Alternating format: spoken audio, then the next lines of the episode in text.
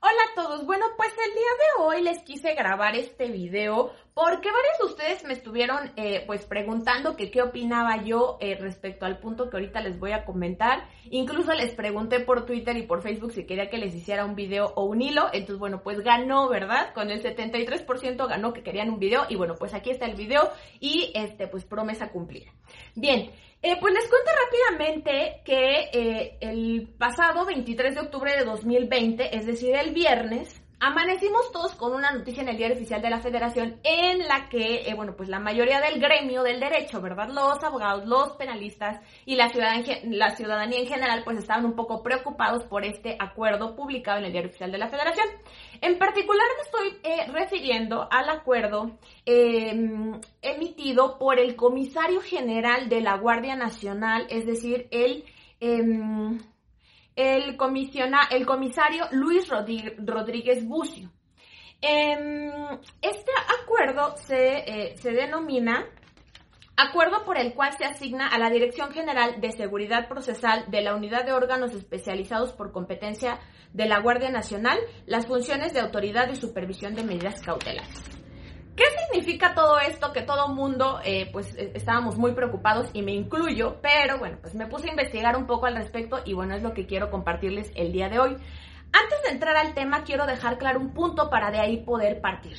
Punto número uno. ¿Qué son las medidas cautelares? Eh, las medidas cautelares son instrumentos procesales que tienen diversas finalidades. Ajá, bueno, pues la primera de ellas es asegurar la presencia del imputado, garantizar la seguridad de la víctima, de los testigos de la comunidad y em, evitar la obstaculización del procedimiento. Ahora, precisamente como estas, estas eh, medidas cautelares las se imponen por una orden jurisdiccional, es decir, un juez las, las, ordena, las impone y únicamente son por el tiempo eh, pues necesario, indispensable, surge la necesidad de tener una unidad o una autoridad, digámoslo así, que supervise el cumplimiento, primero la aplicación y el cumplimiento de estas medidas cautelares, porque evidentemente que el juzgador pues no va a poder ir a ver si el imputado cumplió con las medidas cautelares que le, que le, que le impuso. Entonces, para esto se crea la unidad supervisora de medidas cautelares. Ahora, como verán ustedes, el título precisamente de nuestro video es La UMECA en manos de la Guardia Nacional. Las UMECAS son las unidades supervisoras de medidas cautelares. Quiero que quede claro aquí dos puntos. Uno, la UMECA tenemos una federal y tenemos a nivel local. Ahora, cuando se crea la, UMECA federal, que es la Unidad Supervisora de Medidas Cautelares, se crea bajo el acuerdo de eh, la publicación, se realiza el 19 de julio de 2017. Precisamente esta UMECA o esta Unidad Supervisora de Medidas Cautelares a nivel federal eh, bueno, pues nace en el seno de la entonces Policía Federal. Si me van siguiendo hasta aquí, entonces la federal, la, UMECA federal, la Unidad Supervisora de Medidas Cautelares y suspensión condicional del proceso, se crea a nivel federal adentro o en el seno de la, de la entonces Policía Federal. Y se crea mediante un acuerdo, ¿ok? Ahora, eh, a nivel local o a nivel estatales o a nivel estatal, cada, cada entidad federativa crea su propia unidad que para, nos, para los estados, digamos, en el caso de Ciudad de México, nosotros le denominamos USMECA, con S, USMECA. Y en materia federal es UMECA. Entonces, en, Ciudad de México, eh, esta unidad en lugar de depender, digamos, de la policía, depende del Poder Judicial, es decir, del Tribunal Superior de Justicia de la Ciudad de México o del Poder Judicial de la Ciudad de México. En algunos estados dependen de sus secretarías de seguridad ciudadana. Eh, o de seguridad pública. Entonces, bueno, nada más aquí para que quede claro este punto. A nivel federal pertenecía o se crea dentro del seno de la Policía Federal y a nivel estatal algunos, como en el caso de Ciudad de México, del Poder, eh, del poder Judicial o bien de algunas entidades que pertenecen a su Secretaría de Seguridad Pública o Ciudadana, ¿ok? Bueno, con este entendido, que ya sabemos para, eh, pues digamos, cómo, qué significa esta palabra de UMECA o USMECAS, Em, bueno, pues quiero ahora mencionarles lo siguiente. Esta unidad eh, UMECA, esta UMECA o las USMECAS, tiene fundamento en el Código Nacional de Procedimientos Penales en el artículo 176 y eh, también se hace referencia a las mismas en el artículo 146 del Código Nacional. Pero bueno, em, quiero que nos enfoquemos un poco respecto al artículo 146 del código, 176, perdón, del Código Nacional de Procedimientos Penales que ustedes pueden consultar eh, con calma. Eh, y bueno, pues prácticamente o la finalidad de estas medidas, de estas USMECAS, ¿cuál es? Son dos, básicamente. En realidad tienen otras finalidades, pero las principales son dos que quiero que queden para efectos didácticos. Punto número uno es realizar la evaluación del riesgo procesal que representa el imputado. Y punto número dos, hacer la supervisión, ya sea de medidas cautelares o de la suspensión condicional del proceso. Entonces, tiene dos finalidades principales, realizar la evaluación de riesgos procesales y eh, dos, eh, realizar la supervisión tanto de las medidas cautelares, del debido cumplimiento de estas medidas cautelares y de, eh, y bueno, pues de, la suspensión condicional del proceso, que recuerden que eso, bueno, si, tienen dudas de qué es una suspensión, váyanse por favor al artículo 191 del Código eh, Nacional de Procedimientos Penales. Pero bueno, regresemos y retomemos el punto. ¿Cuándo se crea la UMECA federal? Si ustedes quieren saber en las entidades federativas, pues pueden ir directamente a cada, a, cada eh, em, gaceta, a cada diario de, em, a, cada gaceta parlamentaria o diario de las eh, entidades federativas y ahí podremos ubicar cuándo se crea una. Pero bueno, la UMECA federal, que es la que estamos eh, estudiando el día de hoy, se crea mediante acuerdo el 19 de julio del 2017 en el seno de la Policía Federal el entonces comisionado de la Policía Federal emite un acuerdo que se denominó eh, el acuerdo por el que se crea la unidad de supervisión de medidas cautelares y suspensión condicional del proceso, ¿ok? Pues bueno. ¿Y em, ¿qué, es lo que, qué es lo que ocurre? Bueno, pues vamos a, recordar que la Policía Federal en aquel entonces, la entonces ahora extinta Policía Federal, era un órgano desconcentrado de la Secretaría de, de, em, de la Secretaría de Gobernación, de la CEGOP. Ahora, dentro de las funciones o de lo que de, de las funciones que tiene la policía o que tenía la entonces Policía Federal, pues era precisamente eh, dar, bueno, además de las funciones que tiene establecidas en el artículo 21 constitucional, eh, en general, pues nuestras policías que ahí los encuentran, pues la Policía Federal, que era lo que se encargaba, de realizar la investigación de los delitos y de darle cumplimiento al mandamiento ministerial, a las instrucciones. Recuerden que la policía eh, realiza la investigación bajo la conducción y mando del Ministerio Público y también eh, realizaban el cumplimiento de mandamientos judiciales, es decir, las órdenes que las autoridades jurisdiccionales le asignaban también a la eh, entonces Policía Federal. Entonces, bueno, vamos siguiendo por aquí este caminito.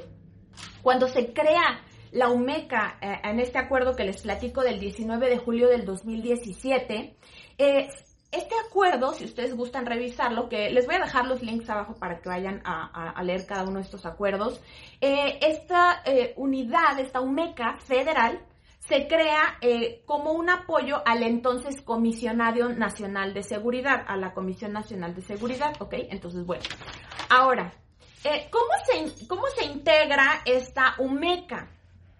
Evidentemente que era una UMECA que está en el seno de la Policía Federal, pues los integrantes son personal de la policía, de la entonces Policía Federal. Em, lo que me cuentan un poco respecto a, la creación de esta UMECA en materia federal es que precisamente las personas que integraron esta, eh, que, que, integran, o bueno, en su momento integraron esa área dentro de la Policía Federal, pues recibieron capacitación en diversos rubros, derechos humanos, sistema acusatorio, recibieron talleres para poder elaborar informes de riesgo procesal. Entonces, bueno, evidentemente eh, y de manera independiente a la naturaleza eh, jurídica de las personas que integraban esta, eh, esta UMECA federal dentro de la Policía Federal, recibieron capacitación precisamente en sistema acusatorio, en derechos humanos y en la elaboración de talleres de riesgo procesal. Es decir, estos evaluadores de riesgo procesal que estaban en, en esta UMECA dependiente de la Policía Federal estaban capacitados eh, precisamente para emitir estos, eh, bueno, obviamente se hacen esfuerzos para darles una debida capacitación y emitir estos eh, informes independientemente de que fueran, que dependieran directamente de la Policía Federal. Lo mismo ocurre en, la USMECA, en Ciudad de México, digamos así, que los evaluadores de riesgo que, forman parte de la misma en Ciudad de México, pues evidentemente que dependen del Tribunal Superior de Justicia y el tribunal pues les da la capacitación para que puedan emitir eh, sus informes de riesgo eh, procesal y bueno, pues todas las intervenciones que se los solicita. Ahora, ¿cómo realizan sus, sus, eh, sus informes procesales nuestros evaluadores de riesgo? Primero lo que hacen es que consultan las carpetas de investigación. Quiero comentarles que precisamente surge una, eh, una um, un acuerdo, una reunión eh, para que se trate de homologar, es decir, para que todos los evaluadores de riesgo del país eh, realicen el su informe o su intervención eh, precisamente tratando de homologar, es decir, que no diste mucho un informe de riesgo procesal a nivel federal a uno a nivel local. Entonces, surgen esfuerzos precisamente para tratar de homologar o, digamos, mejorar o realizar o difundir las buenas prácticas para que estos eh, informes que rinden los evaluadores de riesgo de las UMECAS o de las USMECAS sirva para el proceso. Entonces, ¿cómo realizan estos informes nuestros evaluadores de riesgo? Bueno, primero consultan las carpetas de investigación se entrevistan con el imputado, con la persona sujeta a evaluación, y corroboran esta información que ellos les dan en diversas fuentes. ¿Para qué? Para corroborar precisamente la veracidad de la información que está, eh, que está proporcionando el, eh, el, sujeto entrevistado o bien pues el imputado. Entonces, pues obviamente se van a diversas fuentes, revisan el CUR, el CUR, este, eh, pues ubican el domicilio que refiere, hacen una visita, bueno, entonces derivado de todo esto surge un informe que es el que entregan a las partes. Ahora, em, vamos a hablar precisamente respecto a este informe de estas eh, USMECAS o de, las o de las UMECAS, en este caso de la UMECA Federal. Al final, recordemos que tienen dos finalidades. Una, que es realizar la evaluación del riesgo, y dos, la supervisión tanto de la, el cumplimiento de la medida cautelar como de las eh, condiciones en, en caso de una suspensión condicional del proceso.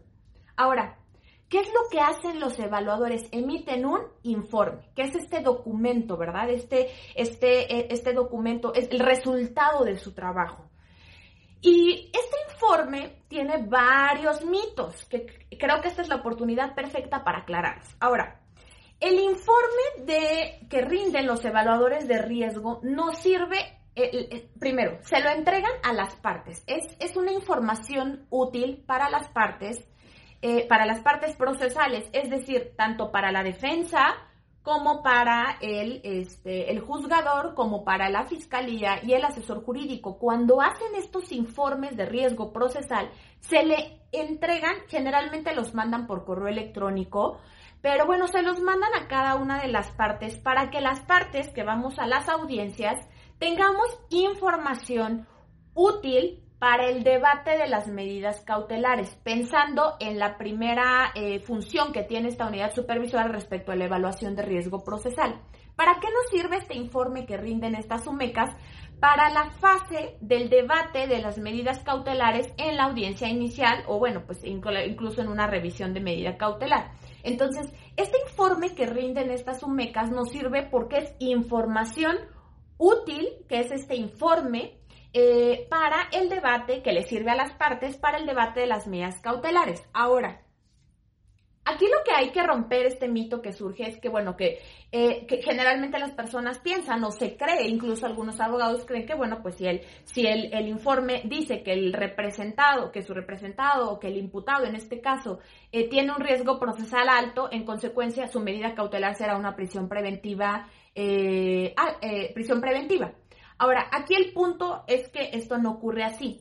El informe, recordemos que es información útil, que puede ser tomada en consideración para el debate de las medidas cautelares. Pero recordemos que las medidas cautelares las impone el juez, el juez de control. Y el juez de control, derivada de la información que le aportan las partes, es decir, e, este informe de riesgo procesal de la UMECA, que se, tiene por entendido que es una unidad, digamos, imparcial, que realiza, pues con, el presupuesto que tiene, con el personal que tiene, pues realizan este informe y con este informe, pues bueno, sirve de, eh, pues de referencia, podríamos verlo así. Pero como tal, del mismo no depende la imposición de una medida cautelar.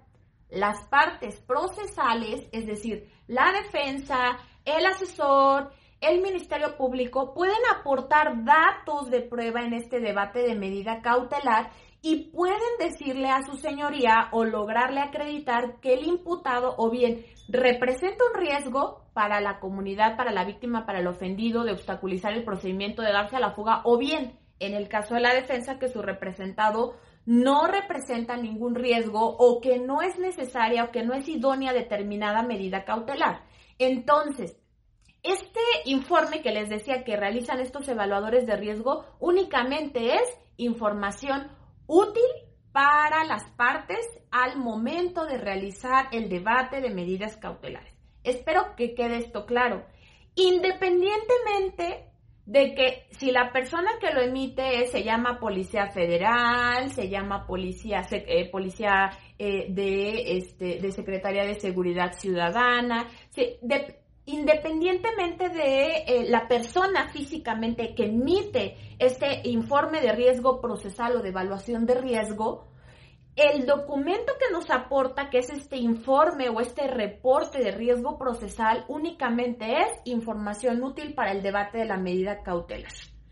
Y las partes, que ahora sí, las partes procesales son las que se van a encargar de llevarlo a la, a la audiencia Incluso el juzgador también tiene, eh, tiene, recibe también ese informe, el juez de control, y obviamente le sirve de referencia, pero como tal del mismo no, eh, eh, el mismo no significa que van a imponer determinada medida cautelar porque es sujeto a debate.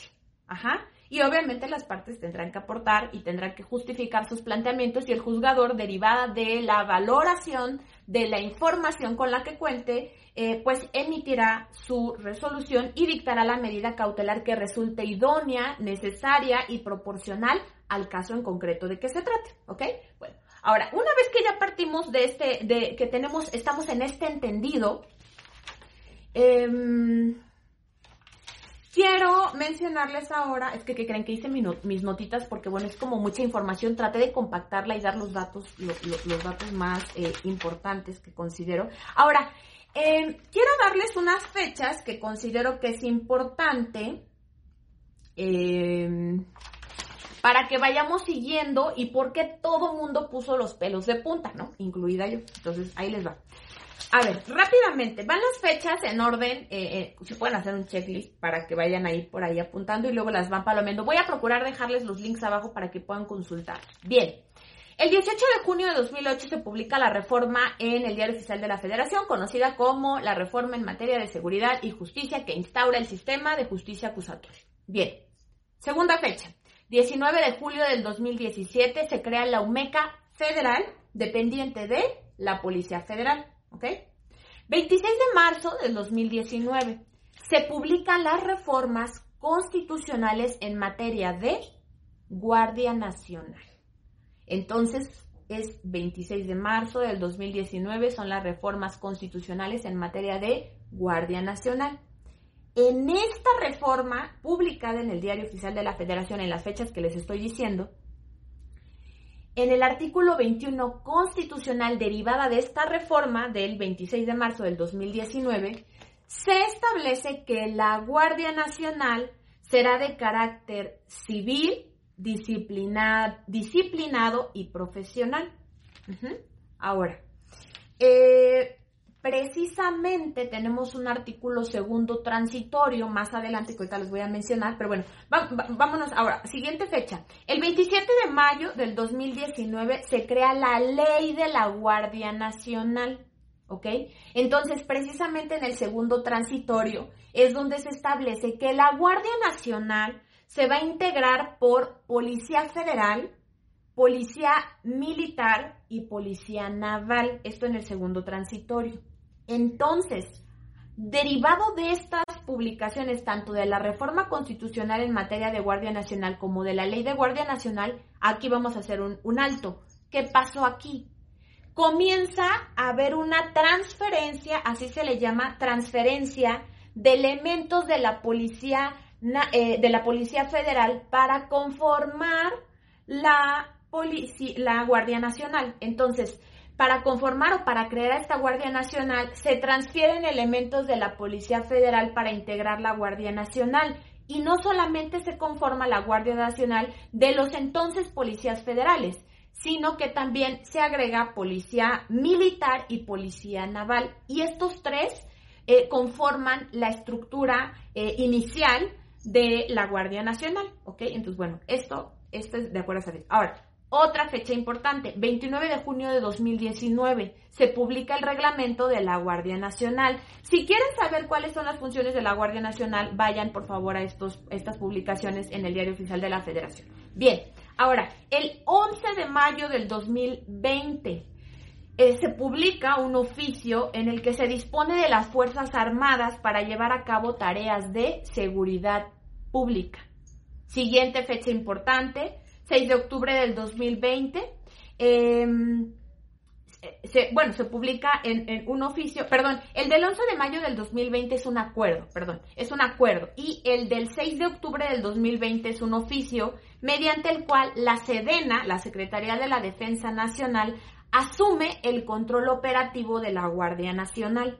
Fíjense, ¿cómo vamos? Creamos la Guardia Nacional, este, en consecuencia ah, se transfieren los elementos, después de que se transfieren los, los elementos, eh, se dispone de las Fuerzas Armadas para realizar tareas de seguridad pública y después de esto, ¿qué pasa?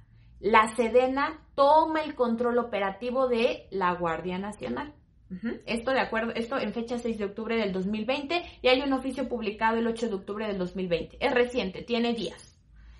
Y finalmente tenemos el decreto que a todo el gremio puso los pelos de punta, que es del 23 de octubre del 2020, que es precisamente, perdón, el acuerdo por el cual se asignan a la Dirección General de Seguridad Procesal de la Unidad de Órganos Especializados por competencia de la Guardia Nacional las funciones de la Autoridad de Supervisión de Medidas Cautelares y Suspensión Condicional del proceso. A ver, ¿qué significa esto que quedó como muy enredado y que está como muy largo el nombre y que es impronunciable y yo ni me lo sé de memoria? Bueno, rápidamente.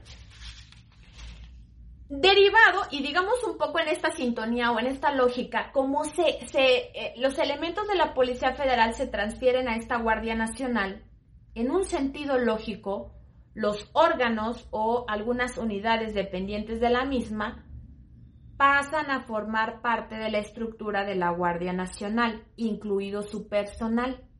En consecuencia, la anterior UMECA ahora forma parte de la Guardia Nacional. ¿Qué es esto lo que eh, pues, empezó a surgir en redes sociales? Que muchos pusimos el grito en el cielo. Pero bueno, era en este sentido o en esta misma lógica. Si antes eran de la Policía Federal, se extingue la Policía Federal, entonces ¿qué pasa ahora? Se forman, y forman parte de la Guardia Nacional.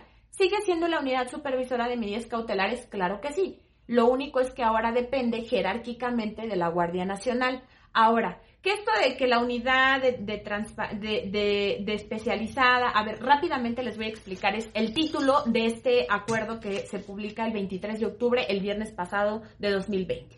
Bien, de acuerdo a la estructura de la nueva Guardia Nacional, que también les voy a dejar el documento para que puedan consultarlo. Derivado de esta, de, esta publicación del 8 de octubre del 2020, mediante el cual la Sedena adquiere eh, la, em, el control operativo de la Guardia Nacional, eh, se propone una modificación a la estructura o a la operatividad de estas estructuras. Entonces, básicamente y actualmente lo que tenemos ahora es, hay una dirección, tenemos la, o sea, digamos, la Guardia Nacional, ¿no? Y tenemos la eh, Jefatura General de la Coordinación Policial. Ahora, abajo de esta Jefatura de Coordinación Policial tenemos las, la unidad de órganos especializados por competencia. Ajá, esa es una unidad de órganos especializados por competencia. Y abajo de esta unidad tenemos direcciones. Tenemos la dirección antidrogas, la dirección de investigación, la dirección científica y la dirección de seguridad procesal. Adentro de esta dirección de seguridad, eh, eh, de seguridad procesal se mandó la UMEC, ¿ok? Entonces, ese es el significado de todo este nombre tan largo del acuerdo publicado el 23 de octubre del, 2020, de este, de este, perdón, de este decreto que surge el viernes, que es que la UMECA, que antes pertenecía, digamos, a la entonces Policía Federal, ahora forma parte de la Dirección de Seguridad Procesal. Arriba de esta Dirección de Seguridad Procesal está la unidad de órganos especializados por competencia y arriba está la jefatura general de coordinación policial. Entonces, esto es básicamente para que ubiquemos su estructura y a dónde la mandaron, eh, digamos, estructuralmente. Ahora, algo que es importante y que no debemos de perder de vista es que es, es necesario y, eh, eh, que nosotros como, como abogados o como los que son abogados postulantes, los que son fiscales, bueno, nada más tengamos un poco de atención para estar, eh, digamos, alertas en caso de que nos eh, hagan alguna publicación respecto a la nueva estructura. Aún no se ha publicado. No sabemos si va a quedar eh, con, con, la misma estructura como, como estaba anteriormente o bien vayan a haber algunas modificaciones derivado de este cambio de, digamos, de, de, de, de, dónde estaban asignados o a dónde estaban adscritos, pensémoslo así, si va a haber alguna modificación o, o si va a quedar de la misma manera en la que, en la que venía trabajando. Eh, y bueno, nada más dejaron un punto importante, pero digo, eso es obviamente una labor que tendremos que hacer todos y estar atentos y, enterarnos de cómo va a quedar estructurada. Y eh, evidentemente que el personal que ahora la integrará, pues ya no será los, eh, ya no será policía federal, ¿verdad? Ahora serán elementos pertenecientes a la Guardia Nacional. Y no están, podríamos preocuparnos, pero yo considero que en realidad no es, no es de preocuparnos en qué sentido se estima eh, o se cree que las personas que van a asumir o que incluso van a incorporarse tal vez nuevo personal para estas unidades y que van a ser evaluadores de riesgo, van a recibir la misma capacitación que, o la capacitación que sea necesaria, con las limitaciones presupuestales, eh, eh, de personal. Pero bueno, básicamente lo que, se, lo que se necesita es que las nuevas personas, e incluso las que están, pues obviamente reciban la capacitación necesaria para elaborar bien su trabajo, que a final de cuentas sabemos que únicamente es orientadora, nos sirve de información, pero está sujeta al debate y se puede desvirtuar la misma. Y esa es una labor que cada uno de los abogados y de ustedes juristas que me están viendo tendrán que hacer en la audiencia respectiva ante el juez de control. Entonces, bueno, espero que haya quedado claro, sé que está un poco enredado, pero bueno, voy a procurar eh, que dejarles los links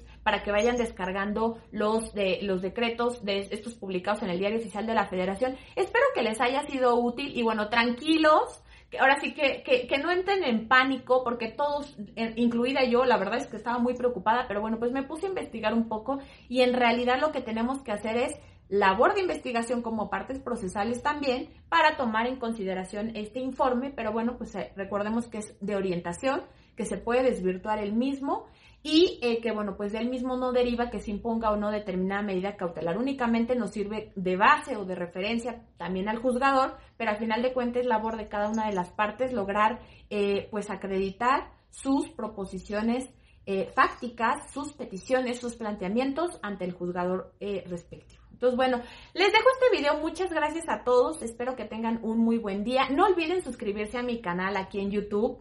Eh, voy a seguir subiendo más videos y acuérdense que los viernes tenemos, eh, ahorita lo estamos haciendo las transmisiones cada 15 días. Tenemos las charlas jurídicas en el fanpage de Facebook. Entonces, bueno, me encuentran en Twitter, arroba angela-frías a. denme por allá follow. Eh, me encuentran también en el fanpage abogada Ángela Frías. Y bueno, pues en mi canal de YouTube aquí, no olviden suscribirse, darle por ahí clic a la, a la campanita para que, bueno, pues reciban todas las notificaciones.